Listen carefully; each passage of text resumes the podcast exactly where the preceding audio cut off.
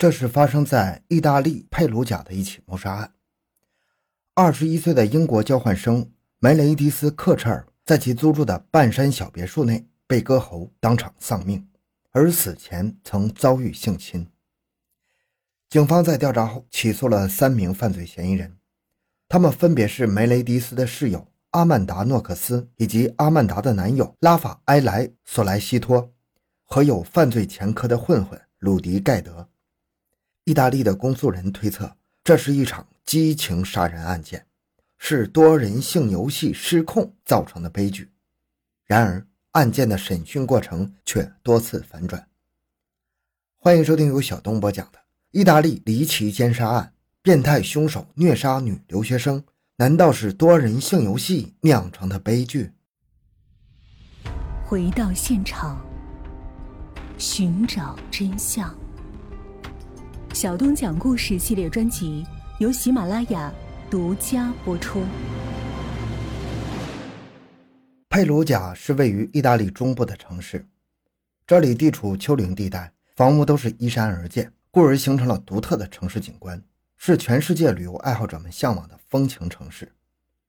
这里也是许多学生们向往的天堂，当地有两所大学和两所艺术院校，学生人数众多。再加上这里也是知名的。文化艺术中心每年都会举办各种活动，吸引了很多文艺爱好者和文化人士。但是这里的治安环境却是出了名的差，入室盗窃、抢劫的事情时有发生。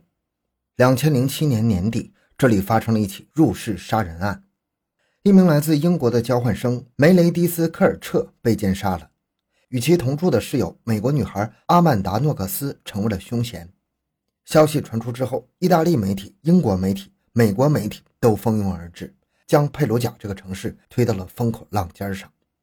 时间回到那一年的十一月二日早上九点，当地一名女子在她家院子里捡到了两部手机，她交给了负责处理与通信设备相关案件的邮政警察。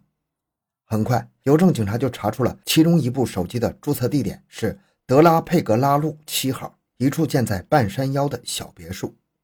当两名邮政警察拿着手机找上门来时，看到一对男女站在院子里。了解后得知，女的是租住在这套房子里的美国交换生阿曼达，男的则是她的男友，来自意大利南部的小伙子拉法埃莱。阿曼达前一天晚上是在拉法埃莱家里过的夜，第二天回来后发现前门是开着的，屋内乱七八糟，窗户有一块玻璃破了，地上有一颗超大的石头。室友梅雷迪斯的房门紧锁，敲门无人应答。另外，阿曼达还在浴室的地垫上发现了血迹，种种不寻常的迹象让阿曼达感到不安呢。于是，她给男友拉法埃莱打了电话，拉法埃莱马上赶过来。他试图撞开梅雷迪斯卧室的门，但是撞不开。最后，他给意大利宪兵队打了电话报警。警察赶到现场后，敲开了梅雷迪斯卧室的门，结果看到了血淋淋的一幕。梅雷迪斯的卧室一片狼藉，衣服和被子都被扔在地板上，被子在屋子中间的位置整张呈摊开状。此外，屋里还有很多血迹。随后，警方注意到被子的底下露出了一只脚。他们掀开了被子，被震惊了。被子下面躺着的就是住在这间卧室的租户，来自英国伦敦的交换生梅雷迪斯。他浑身都是血，已经没了气息。上半身的汗衫被卷到了胸部以下，没有穿内衣。他的脖子和身上有四十多处刀伤，致命伤在脖子上，甲状腺动脉被切断。遗失的内衣就在边上不远的地方，内衣上面有血迹，塔扣被切断，凶手可能是直接用刀切断了他的内衣。当场，警方就推测这是一起性侵案件，而且凶手不止一位。尽管整座房子内部都很混乱。但是阿曼达的男友法拉埃莱告诉警察，他们没有丢失什么东西，电脑、首饰盒等值钱的东西都在屋里。法医在对整个屋子进行取证后，也得出结论，这是一起伪造的入室案件，因为地上的那块大石头是被人搬进来的，而不是从窗户外抛进来的。警方还注意到，有一串带血的鞋印从死者梅雷迪斯的房间到房子的大门外，浴室的脚垫上也有血脚印。可是阿曼达却告诉警方，他刚回到家时，并没有意识到家里发生了血案。他觉得那些血迹可能是有人割破了手之类的留下的，所以他就直接进了浴室洗澡。洗完之后，她发现浴室的马桶里有粪便，这才意识到反常，于是给男友拉法埃莱打电话。拉法埃莱则告诉警方，当他赶到现场时，屋内一片狼藉，而阿曼达却那么淡定的去洗澡，这一状况他也觉得奇怪，不明白阿曼达为什么那么冷静。实际上，感到阿曼达表现反常的还有在场的意大利警察，他们早就暗中盯着阿曼达和拉法埃莱在案发现场的反应，结果看到阿曼达和男友在院子里若无其事的拥吻。当时的阿曼达和拉法埃莱并不知道。他们的这一吻让意大利警察浮想联翩呢。这些警察在调查取证时还没结束，就做出了判断：这是性游戏失控导致的悲剧。梅雷迪斯的室友阿曼达和阿曼达的男友拉法埃莱就是凶手。接下来几天里，意大利警方将注意力放在了监视阿曼达及其男友拉法埃莱上，以至于该干的事儿都没有好好干，犯罪现场取证草草了事。这对于命案的侦查来说是最不该出现的失误。在监视的过程中，警方发现阿曼达对于室友梅雷迪斯的遇害并没有表现出伤心。他在案发的第二天就跟拉法埃莱跑到朋友家里聚餐，没有去参加梅雷迪斯的守夜活动。实际上，阿曼达与梅雷迪斯的感情并不好。梅雷迪斯是八月份从英国伦敦到意大利佩鲁贾来的，他在利兹大学学习欧洲政治和意大利语。而阿曼达是九月一日从美国西雅图来的。那套房子里除了他们两个人，还有两名意大利女生，他们是实习律师。案发当晚不在家。据说梅丽蒂斯与阿曼达之间因为观念的差异，相处的不是很好。媒体称，英国姑娘梅雷迪斯性格比较保守，而美国大妞阿曼达作风豪放。梅雷迪斯对于阿曼达对性、金钱和家务活的随意态度十分不满。阿曼达原本到意大利是想参与一个学术项目的，但是未能如愿，所以他就跑出去找了一份工作，在黑人帕特里克新开的酒吧里当服务员。而帕特里克对阿曼达的评价也不是很好，他说阿曼达在工作时总是喜欢与客人聊天，他不得不跑去提醒他：“你是在工作呀。”案发前一周，阿曼达与拉法埃莱在一场古典音乐上相遇，两人一见钟情。拉法埃莱带着阿曼达逛了一圈佩鲁贾，领略当地的美丽风景，两人的感情也迅速升温。当晚，阿曼达就跟着拉法埃莱回了他家，两人一起抽大麻，并发生了关系。接下来的一周时间里，两个人几乎都泡在一起。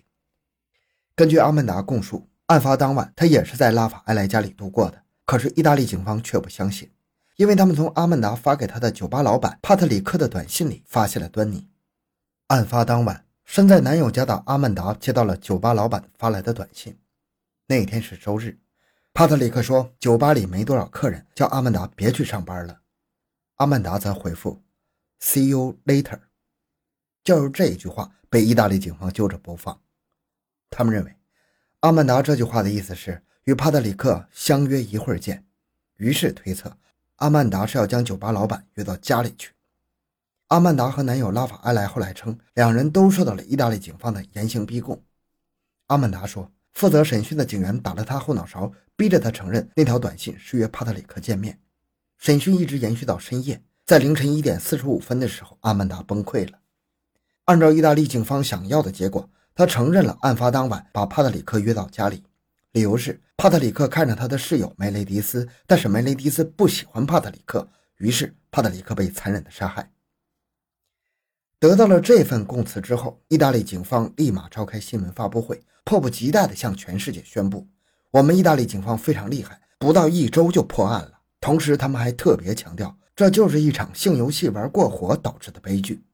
事实上，他们的推断并没有证据来支撑，仅仅因为死者是曾被性侵，就断定是性游戏，可以说是不太靠谱。果然，两周以后，意大利警方就被狠狠打脸了。酒吧老板帕特里克找到了人证，证明案发时间他一直在酒吧里，没有离开过，更没有去过案发现场。警方不得不将他释放了，但是帕特里克酒吧的生意也受到了严重的影响。而就在这时，法医那边有了新的进展，他们找到了新的嫌疑犯。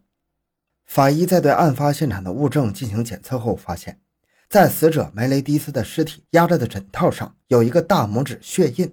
比对数据库时，找到了指纹的主人，来自科特迪瓦的二十岁的黑人鲁迪盖德。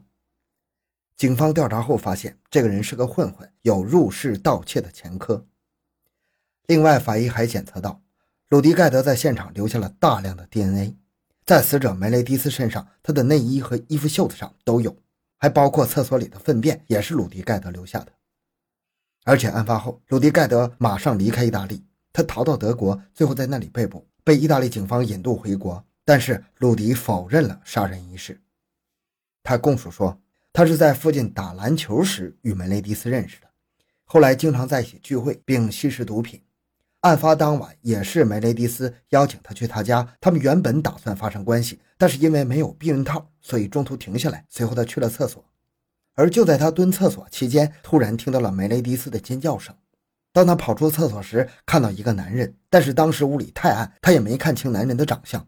对方拿着一把刀向他冲来，还割伤了他。行凶者看到他后，还大叫：“找到黑人了，黑人有罪！”然后逃走了。鲁迪回到梅雷迪斯的房间时，看到他躺在地上，浑身是血。他试着用毛巾给他止血，枕头上的大拇指血印就是在那时候留下的，但是血怎么也止不住。他抱着他喊救命，但是因为太害怕，所以逃走了，为此很内疚。鲁迪还供述说，这个事儿与阿曼达无关，他不在场。但是到了法庭上，鲁迪却突然翻供。他说，他透过窗户看到了阿曼达和她男友拉法埃莱两人正要离开那栋房子，而意大利警方则继续坚持性游戏失控这一动机。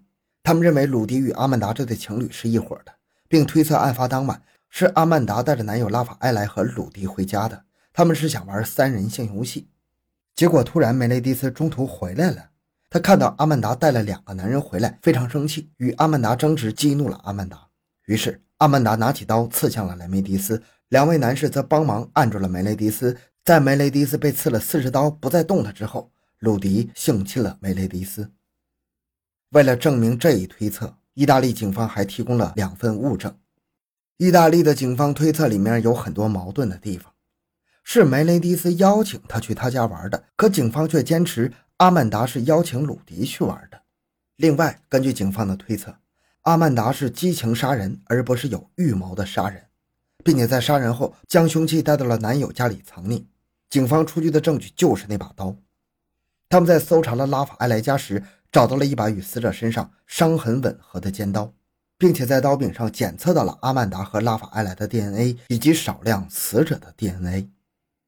可是，按照正常逻辑，如果阿曼达用这把尖刀杀了梅雷迪斯，为什么要把刀洗干净拿去男友家放呢？那直接找个地方扔了不是更安全吗？藏在男友家难道是想嫁祸给他吗？对于这一点，阿曼达的辩护律师说：“刀上检测 DNA 并不能代表这把刀就是凶器啊，也不能证明阿曼达杀了梅雷迪斯啊，因为如果是家里的刀具，那上面肯定有使用者遗留的 DNA 呀。”为了证明性游戏失控这一推断，意大利警方还出具了另外一份证据。前面说到，死者梅雷迪斯的内衣塔扣被切断了，在案发那几天，取证人员并没有找到被切掉的那一块塔扣，而是在案发四十六天后才宣布他们找到了塔扣，是被压在死者房间的地垫下面，并且他们还宣布，在这个塔扣上检测到了阿曼达男友拉法埃莱的 DNA，那推断就是拉法埃莱切掉的塔扣啊。为性游戏这一说法提供了支持证据。这一推断最后被拉法埃莱的律师质疑：那为什么当时没有找到塔扣，而在四十六天后才找到呢？物证可能是被污染了，不能作为证据。那么法院会怎么判呢？二零零九年十二月四日，当地法院对三名犯罪嫌疑人作出判决：三人的谋杀罪名成立，鲁迪被判了三十年，阿曼达被判了二十六年，拉法埃莱被判了二十五年。二零一零年十一月二十四日，三个人都进行了上诉。二零一一年六月，鲁迪的刑期从三十年减到了十六年，而同年十月三日，法院宣布阿曼达和拉法埃莱的谋杀罪名不成立，两人被当场释放。这一反转令人震惊。不久，阿曼达回到了美国西雅图，他回到了华盛顿大学继续上学，与出版社达成了合作，拿到了四百万美元的预付金，将他的这次经历写出来。她的男友拉法埃莱也回到了她的家乡，然而事情并没有结束。二零一三年九月，意大利最高法院启动了第二轮上诉，但是阿曼达拒绝回来，只有拉法埃莱自己出席庭审。二零一四年一月三十日，意大利最高法院作出判决，判阿曼达二十八年零六个月，拉法埃莱二十五年，并要求阿曼达赔偿酒吧老板帕特里克四万欧元。但是到这里还是没结束。二零一五年三月二十五日，此时距离案发时间已经过去七年了。这一次，意大利最高法院再次宣判了新的结果，因为证据不足，阿曼达和拉法埃莱被判无罪，此案终于落下了帷幕啊！可是，关于凶手到底是谁这个问题还是没有答案。好，这个案件讲到这里。小东的个人微信号六五七六二六六，感谢您的收听，咱们下期再见。